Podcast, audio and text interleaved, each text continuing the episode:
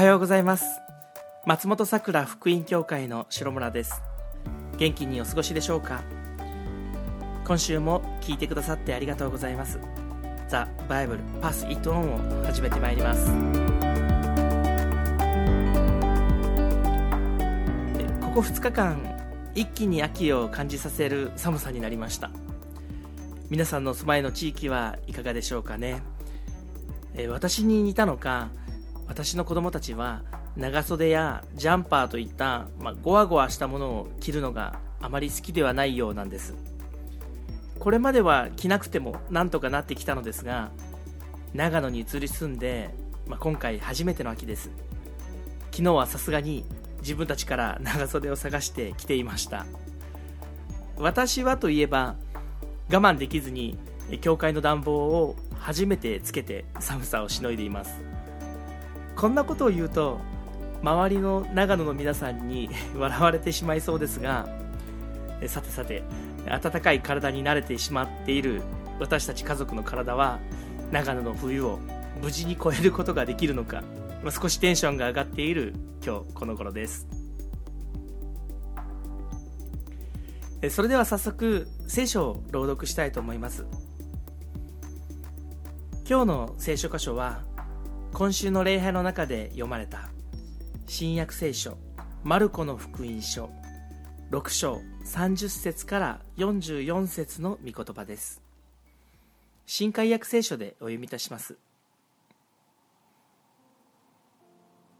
今日の聖書の物語はわずかなパンと魚が祝福されて男の人を数えただけでも5000人の人たちがお腹いっぱいになったというそんな奇跡の話です。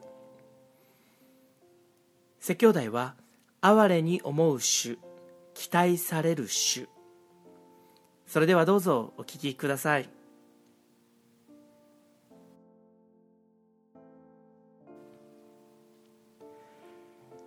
マルコの福音書6章30節から44節。さて使徒たちはイエスのもとに集まってきて自分たちのしたこと教えたことを残らずイエスに報告した。そこでイエスは彼らにさああなた方だけで寂しいところへ行ってしばらく休みなさいと言われた。人々の出入りが多くてゆっくり食事する時間さえなかったからである。そこで彼らは船に乗って自分たちだけで寂しいところへ行った。ところが多くの人々が彼らの出て行くのを見それと気づいて方々の町々からそこへ徒歩で駆けつけ彼らよりも先に着いてしまった。イエスは船から上がられると多くの群衆をご覧になった。そして彼らが羊飼いのいない羊のようであるのを深く憐れみいろいろと教え始められた。そのうちもう時刻も遅くなったので弟子たちはイエスのところに来ていった。ここは偏僻なところでもう時刻も遅くなりました。みんなを解散させてください。そして近くの部落や村に行って何か食べるものをめいめいで買うようにさせてください。すると彼らに答えて言われた。あなた方であの人たちに何か食べるものをあげなさい。そこで弟子たちは言った。私たちが出かけて行って200デナリものパンを買ってあの人たちに食べさせるようにということでしょうか。するとイエスは彼らに言われた。パンはどれくらいありますか？行って見てきなさい。彼らは確かめていった。5つです。それと魚が2匹です。イエスは皆をそれぞれ組にして青草の上に座らせるよう弟子たちにお命じになった。そこで人々は100人50人と固まって席に着いた。するとイエスは5つのパンと2匹の魚を取り天を見上げて祝福を求めパンを裂き人々に配るように弟子たちに与えられた。また2匹の魚も皆に分けられた。人々は皆食べて満腹した。そしてパン切れを12の籠にいっぱい取り集め魚の残りも取り集めた。パンを食べたのは男が5000人であった。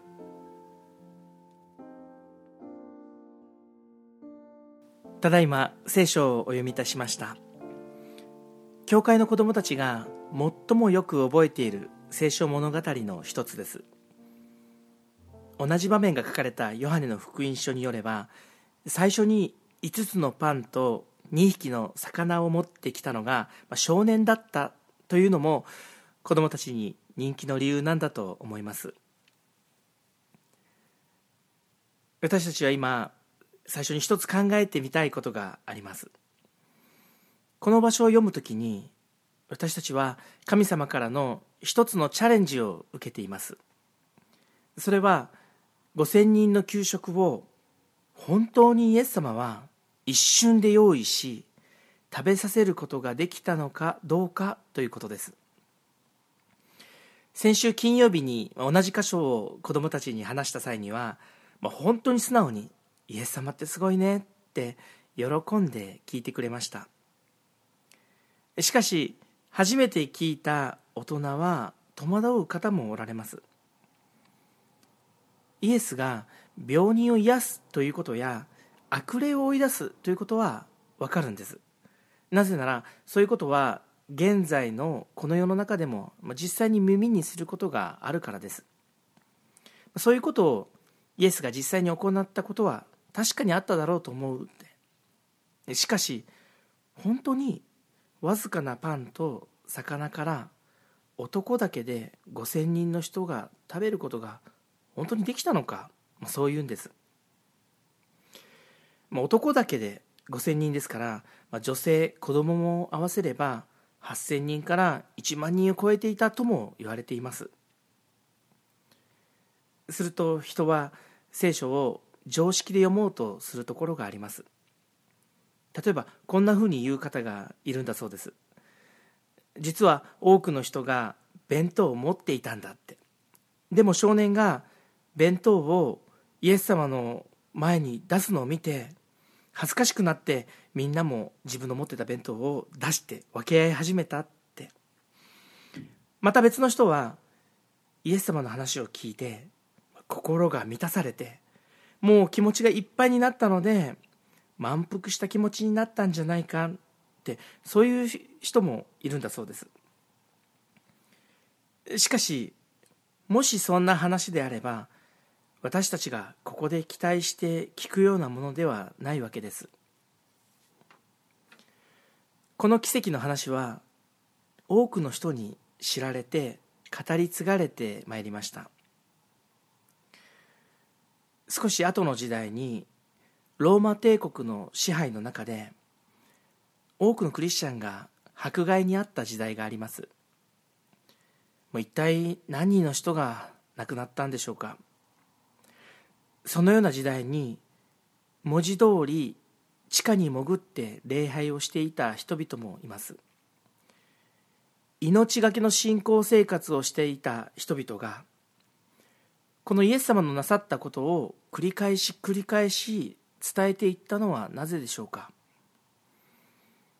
この物語が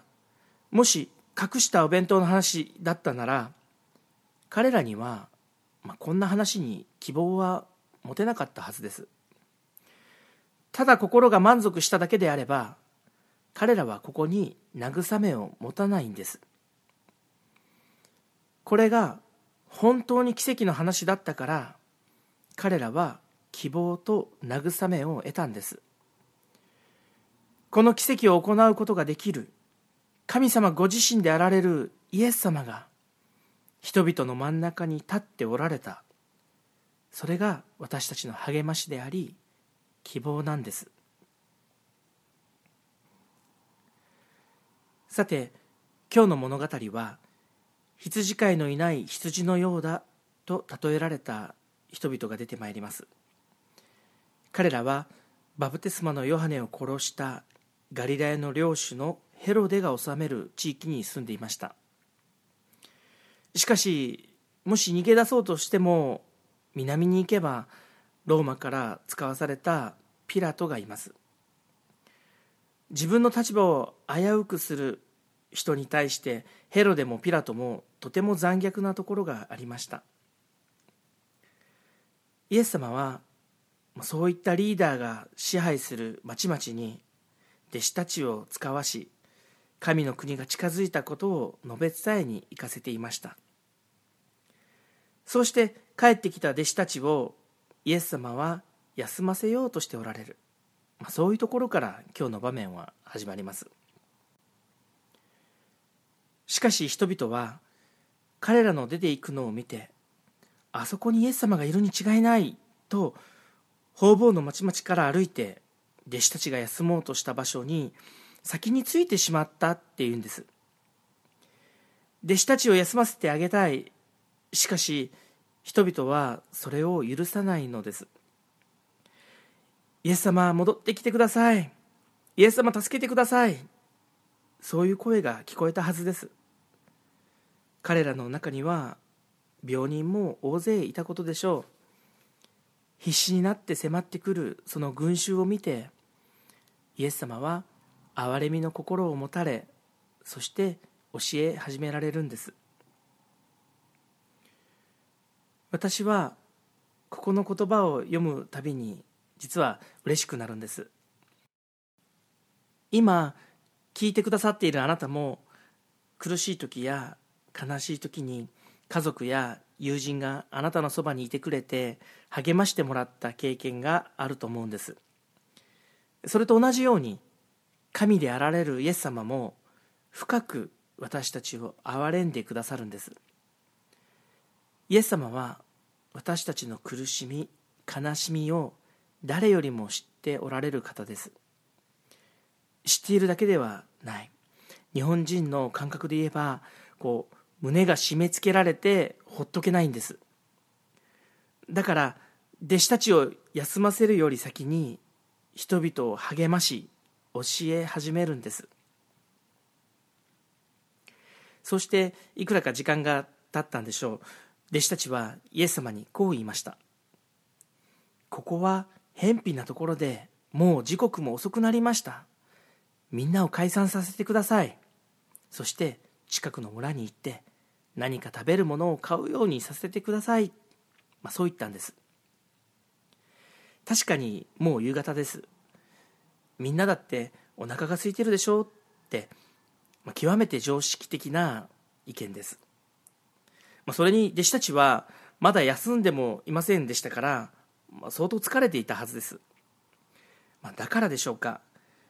聖書が最初に書かれた時のこの原文を読んでみますとねここはどうも命令形の強い口調でイエス様に言っていたようなんです、まあ、こんな感じでしょうか。イエス様夕方になりましたよ。あなたがなさっているこのことも素晴らしいけれどももうそろそろ返さないとダメですよ。当然帰る時間ですよ。間違っていることは言っていませんよ。さあ返してあげてくださいって。まあ常識的だからこそ、こんな強い言い方をしたのかもしれません。ところがこれに対するイエス様の答えはといえば弟子たちを驚かせるものでした。あなた方であの人たちに何か食べるものをあげなさい。そう言うのです。イエス様はここで一緒に食べよう。食事をしようじゃないか。と言うんです。1万人近い人たちを目の前にしているんです。弟子たちからしたら「いや無理ですよ」とか「いやもう時間遅いですよ」とか、まあ、そんなふうに思ったかもしれません。しかも面白いのはイエス様は私が食べさせようって言ったんではないんですね。あなた方であげなさいって言うんです。神様であられるイエス様が弟子たちに期待しているんです。一緒に食べよう。それをあなた方で準備しなさいって。この時の弟子たちからしたら何を言ってるんですかイエス様という、ま、気持ちもあったかもしれません。そしてこういうわけです。えここにいるだけの人数分のパンを買ってきて食べさせないといけないってそう言うんですか？人々を解散させてほしいという、弟子たちの常識的な訴えとその常識を超えた働き奉仕を求めていくイエス様の姿がここで見られます。イエス様は弟子たちにこう助け舟を出されるんですパンはどれくらいありますか行ってみてきなさい彼らは、まあ、合点はいかなかったかもしれませんがでも一歩出ていきました。イエス様に期待されていることに、まあ、できる分だけ答えようとしているんです。彼らが出て行った時そこには祝福の種がもうすでに用意されていました。しかしそれが祝福の種とは気づかずに弟子たちは帰ってきてこう言います。5つです。それと魚が2匹です、まあ、少しぶっきらぼうな答えに感じます。ヨハネの福音書などは、まあ、ここでパンと魚を持ってきたのは少年だと書かれています。マルコはそういう説明は省いています。私たちの目を主イエスと弟子たちの間の少し緊張したやり取りへと引っ張っていくんです。イエス様は弟子たちが少年と一緒に持ってきたこの少ないパンと魚をお受け取りになりました。あとはイエス様ご自身がこの場をリードしていきます。人々を100人50人の組にして青草の上に座らせるように弟子たちに命じます。さらに5つのパンと2匹の魚を取って天を見上げてそれらを祝福しパンを裂いて人々に配るようにと弟子たちを指示します。そして人々は皆食べて満腹した。残ったパン切れだけでも集めてみると12の籠いっぱいになったとあります、まあ、とても読んでいて面白いところです。弟子たちの目はイエス様の動きにもう釘付けになっていくのです。そしてイエス様が天を見上げると一緒に弟子たちの視線も上に向けられていくようです。ここに天を見上げるイエス様の姿があります。これは単純に空を見上げたわけではありません、まあ、この天というのは天国のことです。もちろん空を見上げたでしょう。でもその先にイエス様は天の国を見ているのです。父なる神様が宴会祝会をなさっているその場所を見上げてその父なる神様に感謝と祈りを捧げていくイエス様の姿が想像できます。そして天の窓が開いた瞬間に5つのパンと2匹の魚が豊かに用いられていくんです、まあ、おそらく1万人を超える人々が胃袋を満たしていったんです。決して豪華な食事ではなかったけれども、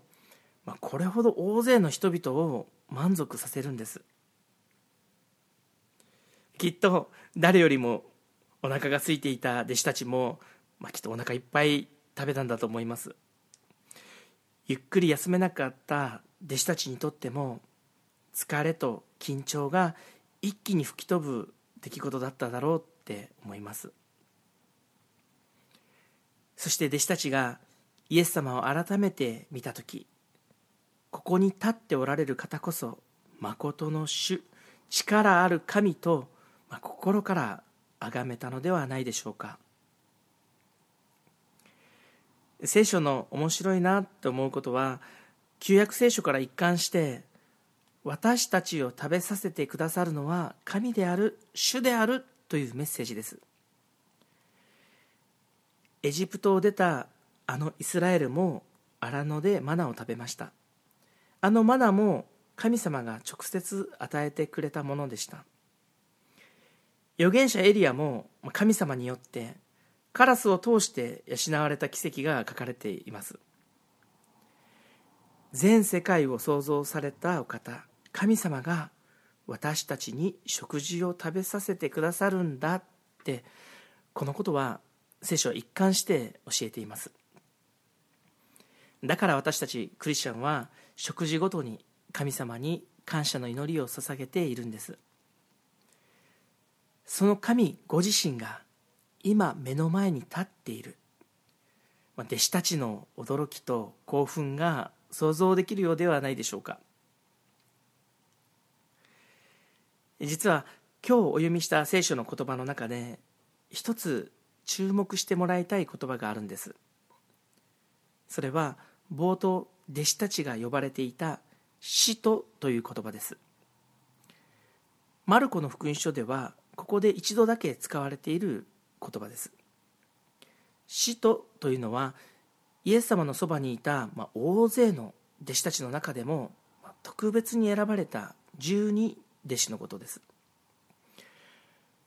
この物語を記録したマルコは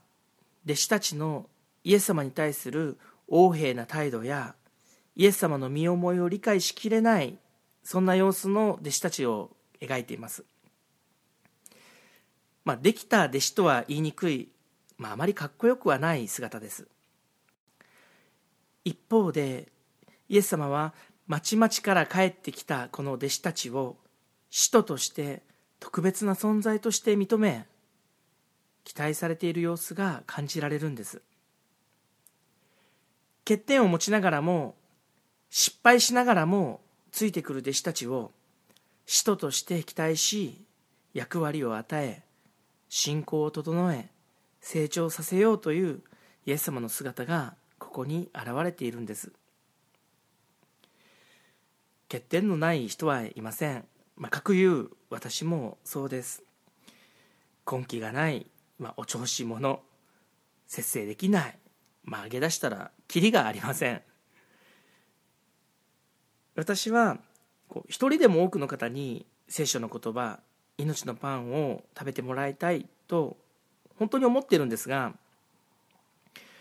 今年の春に建てられた例えば私たちの教会にはまだそんなに人はいないんですね。日曜日の礼拝の前牧師の立つ講談からこの人の座っていない空いてる席を見て時折こういったことが私の頭をよぎるんです。ああ私にもっと力があれば伝道熱心だったら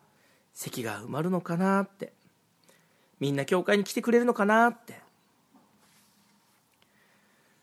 でもこんなに足りない私でも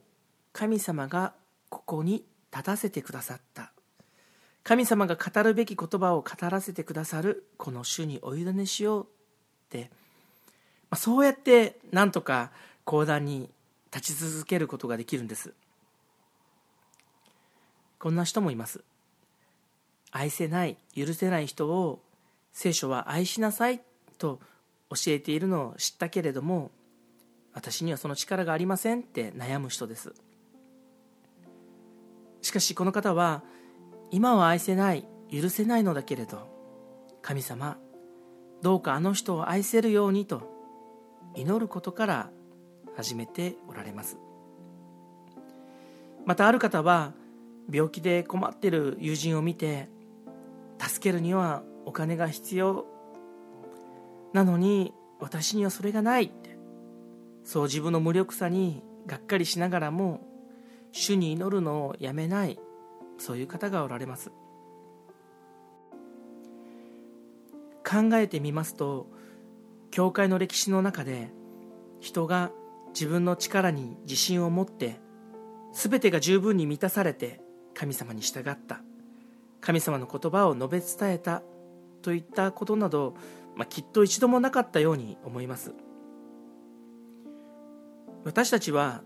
何かしようとした時に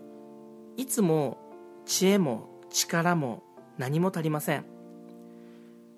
私たちだけではありません。信仰の先輩方もそういったところで信仰生活を守ってきたのだと思うんです。そういったことを考える時それでも今教会が生き続けている立ち続けているということは信仰者一人一人が神様の前に差し出してきたこのわずかなものを主イエスが用いてくださったからと言えるのではないでしょうか。私たちの神様へ捧げる祈り神様への奉仕お互いの奉仕こういったものは能力も知恵も足りないところから始まります。しかし少しのパンと魚から5000人以上の人々のお腹をいっぱいにしてくださった神様はいつでも私たちのその小さいものを用いてくださるお方です。このお方が私たちの主でありこのお方が私たちの中心に立っておられる。このことが私たちの希望なんです。今週もこの主に信頼してお従いしてまいりましょう。お祈りいたします。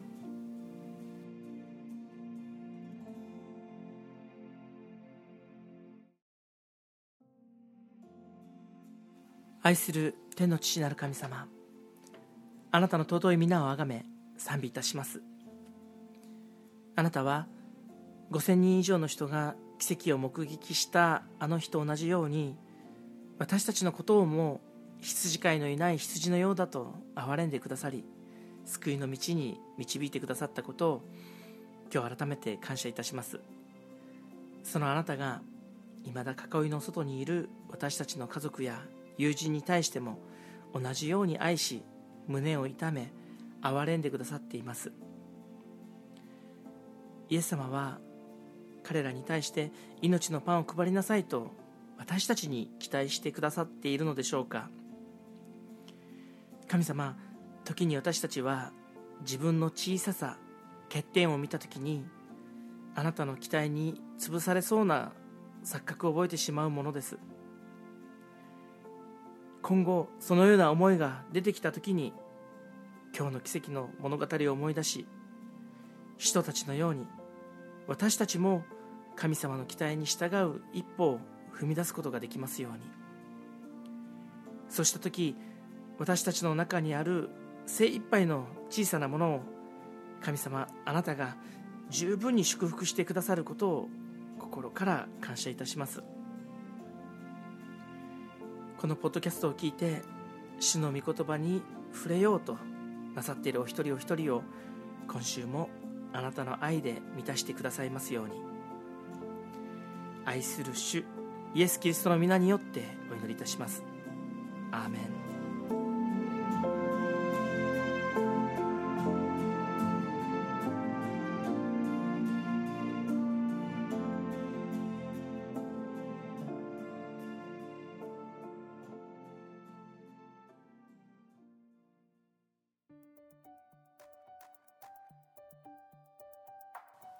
第4回目のポッドキャストをお聞きくださりありがとうございました。今日も最後に次のことをお伝えさせてください。何かお聞きになってご質問やご意見等がございましたらどんな内容でも結構です。お気軽にお問い合わせください。メールでしたら info msf-church.com info msf church.com または教会ホームページの一番下のあたりにあるお問い合わせ欄からご連絡いただければ幸いです。息子が沖縄でずっと空手を習っていましたので長野に引っ越して、まあ、良い先生を探していました。結果素晴らしい先生に出会えたのですが憲法の先生だったんですね。まあ通ずるものはあるだろうとまあ、息子も納得して今憲法を頑張っています。その先生がこんなことをおっしゃっていました。憲法をやっている人は普段憲法をやっていると自慢してはいけないよって。いつも謙虚にいなさいって。でも普段の生活の中でやっぱり武道をやっている人は何か違うなとそう人に感じさせるものがないならそれは本物ではないって、まあ、そう言うんです。聞いていてクリスチャンもそうだなって思いました。謙虚ぶるんじゃなくて本当に謙虚で言葉よりも先に人を愛して困っている人苦しんでいる人の隣にいるって、ま、そんな人になりたいなって思います。このなりたいって思うその小さな願いをイエス様の前に差し出す時神様が祝福してくださりやっぱりクリスチャンって違うなって言ってもらえるような誰かに喜んでもらえるそんな人になれるんでしょうね。うーんなれそうな気がしてきました。今週の「ザ・バイブルパス・イット・オン」は以上です。聞いてくださったあなたの上に今週も神様からの祝福があることをお祈りしています。そして来週もご一緒に御言葉を聞きましょう。それではまた。